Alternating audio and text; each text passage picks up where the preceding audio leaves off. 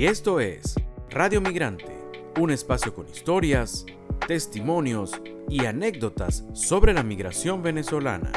Hablamos con los que se fueron, pero también con los que se quedaron o volvieron. Y hoy en Radio Migrante vamos a conversar con Jennifer Urdaneta. Ella nació en Cabimas, pero se crió en Barquisimeto, en el estado Lara.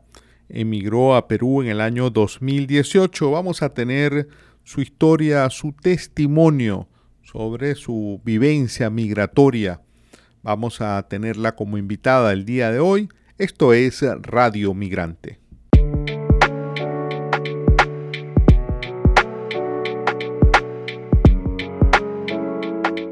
Bienvenida Jennifer, nos complace mucho poder conversar contigo. Hola, buen día, un placer. Gracias por la invitación. No, gracias a ti por, por atendernos. Eh, Jennifer, mm, eh, saliste de Venezuela en el año 2018. ¿Hubo alguna situación particular que te eh, llevara a tomar la decisión? ¿Qué fue, qué fue lo que te, bueno, te, te, colocó, digamos, en la disyuntiva, en la decisión de irte de Venezuela?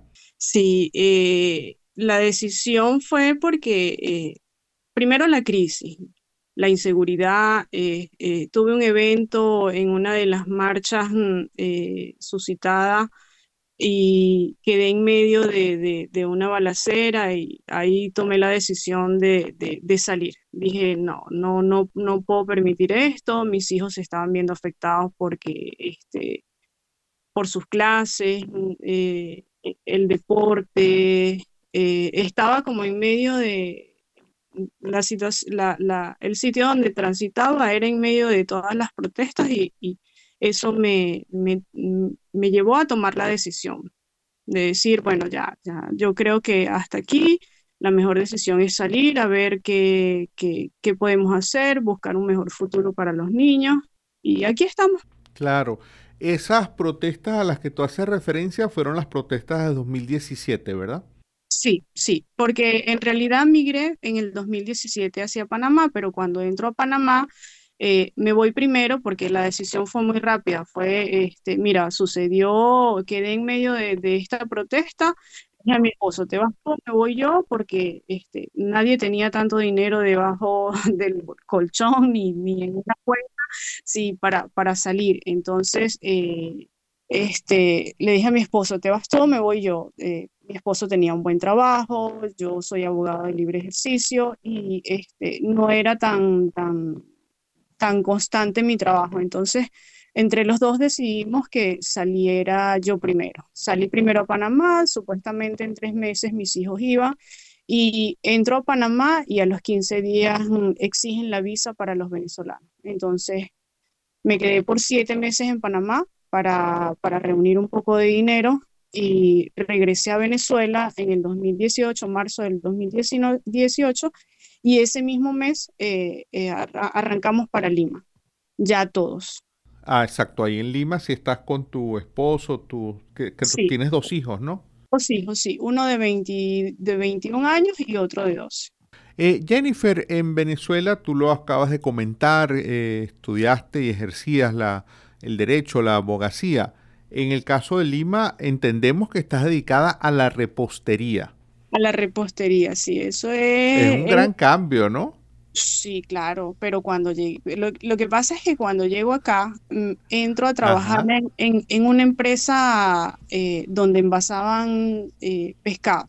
Y fue muy duro, muy duro. De, después de estar acostumbrada a no tener un jefe, de no cumplir un horario, de, ser libre en mis tiempos y, organizarme yo a tener que organizarlo para otra persona.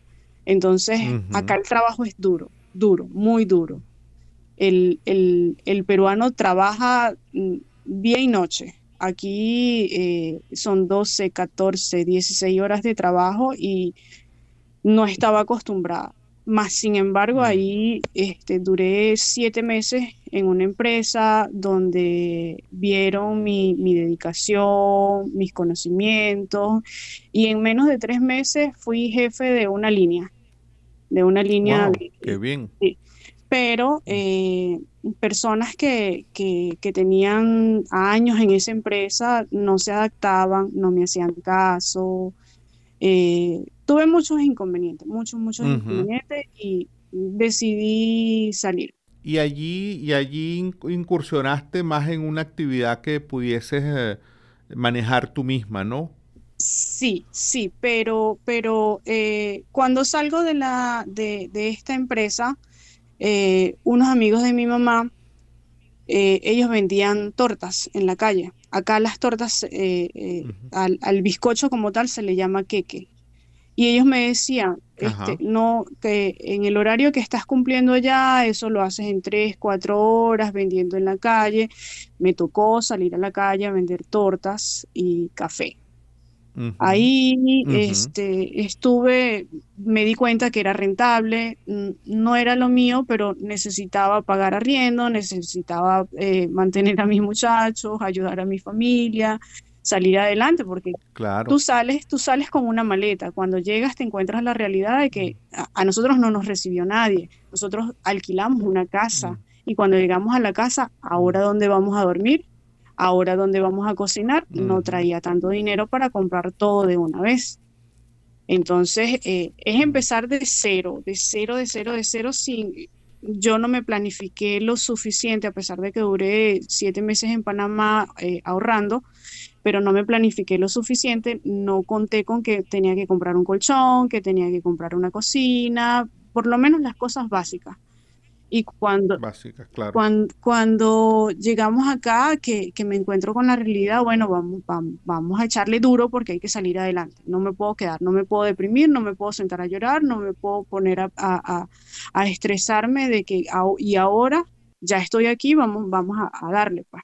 Eh, Jennifer, y, eh, digamos, estuviste en esa venta de comida, de tortas y de café en la calle, ¿por cuánto tiempo y cómo llegaste a la repostería? Porque entendemos que cuando estabas en Venezuela no te habías eh, formado, no tenías experiencia, digamos, mm, para, para manejarte en ese campo. este, estos señores que son amigos de mi mamá, ellos me dicen que empiece a hacer las tortas. Entonces, como las tortas quedaban muy sabrosas, la gente en la calle me decía, oye, tengo una fiesta, ¿por qué no me haces una torta decorada? Y yo le decía, no, yo no sé. Pero me daba, o sea, me gusta mucho la plata, entonces yo decía, pero si aquí, si aquí me gano tanto decorando una torta, este, me puedo ganar lo mismo y me ahorro la caminada. Entonces empecé a ver videos en YouTube y una señora me dice, como te salga, no importa, porque es para la casa. Por ahí tengo la foto de la, de la primera torta. Este, me quedó bien bonita, me quedó bien bonita y de ahí empecé. Después me decían, quiero este, una torta así, así. Eso veía videos y videos y videos y videos y me ponía, lloré, me estresé y ahora hago unas tortas muy lindas, pues. Eh, pandemia me ayudó mucho también. Yo digo que pandemia fue un momento muy duro, un encierro, no teníamos seguro, no teníamos un seguro social, eh, este, acá la medicina es costosa. yo decía, si salgo para comer, este, puedo correr el riesgo de enfermarme, pero si no salgo, eh, no tenemos que comer. Yo ya ahí en ese en pandemia ya tenía algo de ahorro porque también habíamos pensado irnos a Argentina Argentina la, educación es como que un poquito más avanzada que acá. Eh, eh, la universidad es gratuita. Mi hijo mayor ya había este, salido de bachillerato y estaba sin hacer nada en la casa. Entonces yo decía, bueno, nos vamos a Argentina. Pandemia no nos permitió seguir, eh, no nos permitió salir de Lima y em, empecé a decorar tortas. De ahí, después de pandemia, más nunca volví a salir a vender a la calle. desde ahora trabajo desde la casa. Hay semanas que tengo que decir, mira, no, no tengo cupo, no tengo espacio. Eh, por ahora no, tienes tiempo de tanta demanda que tienes, ¿no? Sí, sí. Sí, qué buena noticia. Jennifer, eh, volviendo a, Venezuela, bueno, no has vuelto a Venezuela en estos años. ¿Cómo, qué cosas recuerdas de Venezuela? ¿Hay sabores, olores, sonidos que te recuerden a Venezuela en ese día a día tuyo allí en Lima? Mira, una de las cosas que, que, más recuerdo es la, el carisma de la gente. Me hace falta mucho el carisma de la gente. Acá, la, acá el, el, peruano es, no es tan familiar. Uno, el venezolano, es muy amiguero, muy familiar y eso, eso, eso se extraña mucho extraño mucho a mis papás, eh, este, a mis hermanos, mi, mi sobrino y el día a día. El día a día hace mucha falta. La comida de Venezuela, a pesar de que acá en Perú dice que es una de las comidas más deliciosas, pero tengo amigos peruanos que me dicen, oye, prepárame caraotas. Acá el peruano no prepara caraotas.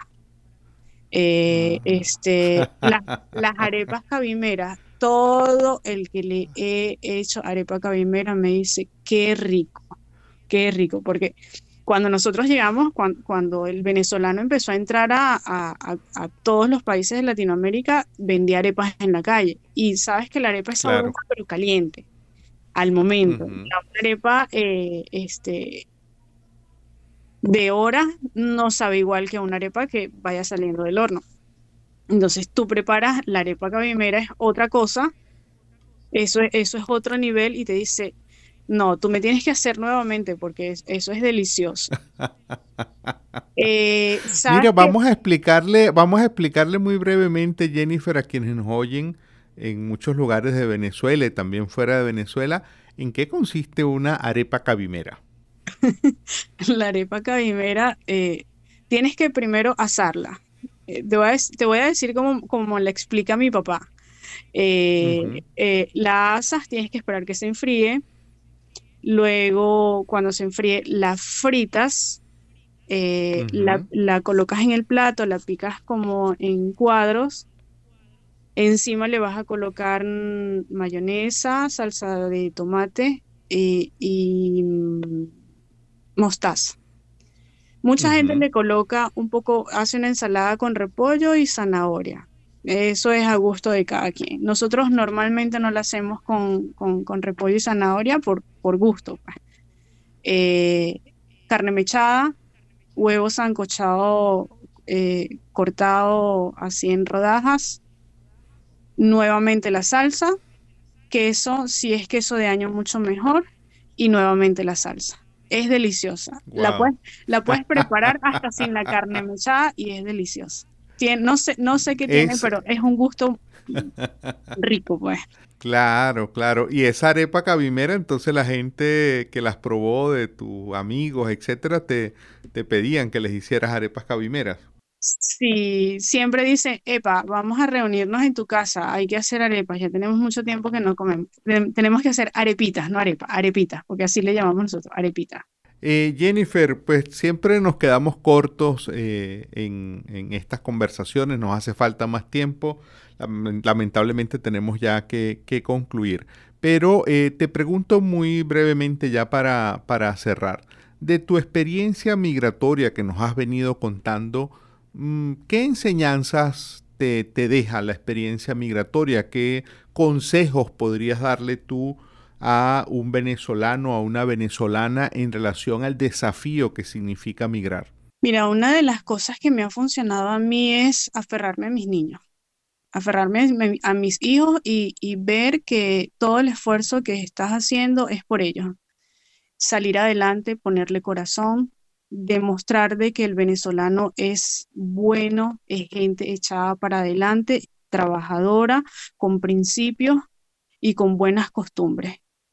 Esto me, me, ha, me ha funcionado tanto que a veces me hace mucha falta mi tierra, me hace mucha falta mis papás, pero si yo me pongo a llorar, no vamos a hacer nada. Entonces, darle corazón, ya estamos aquí, vamos, a, ponerle corazón a lo que estamos haciendo y, y funciona, funciona. Confiando plenamente en Dios, todo funciona.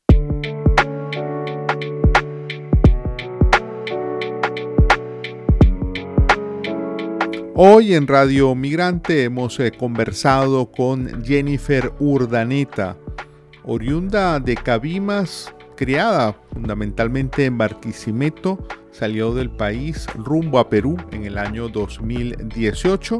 la hemos tenido como invitada el día de hoy en Radio Migrante.